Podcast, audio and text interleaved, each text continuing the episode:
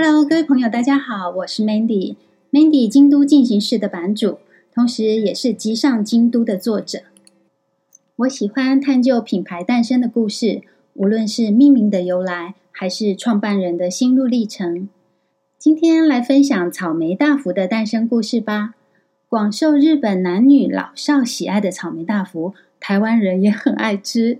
那它的由来竟然跟草莓蛋糕有关？日本人爱吃大福，提到大福就一定要吃草莓大福吧？其实，草莓大福在日本和果子界是资历非常浅的小妹妹，是近代一九八五年才诞生的，距离今天才不过三十多年。关于日本草莓大福的元祖，众说纷纭。一般来说，大部分都是采用大正元年创业的和果子老店大角玉屋的这个版本。我现在就说给你听哦。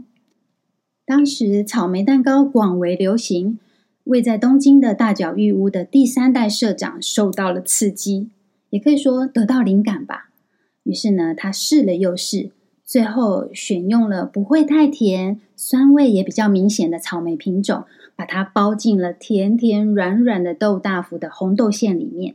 那一开始啊，就先试试水温，只做三十个试卖，没想到大受欢迎，全部秒杀。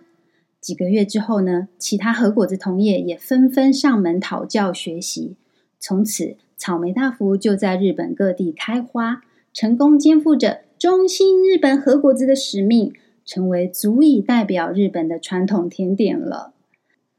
草莓大福也是大脚玉屋的代表商品，他们店啊，一天平均要做一千个来卖呢。草莓大福的酸香滋味跟甜甜软软的口感，大人小孩都喜欢。不只是日本，也风靡了台湾和欧美各地。对我们来说，草莓大福是理所当然的日式传统和果子，没错吧？可是，在当年推出的时候，算是打破传统、令人耳目一新的前卫商品呢。在草莓大福成功之后，日本才开始推出各种不同口味的水果大福，像是米卡、小橘子，然后还有奇异果、凤梨、哈密瓜等等。我最近还吃过西瓜大福呢。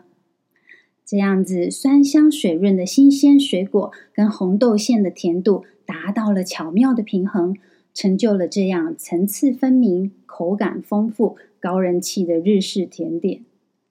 听到这里，你知道了吗？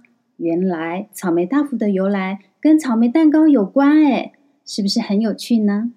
今天就跟大家分享到这里，我是 Mandy，我们下次空中再见。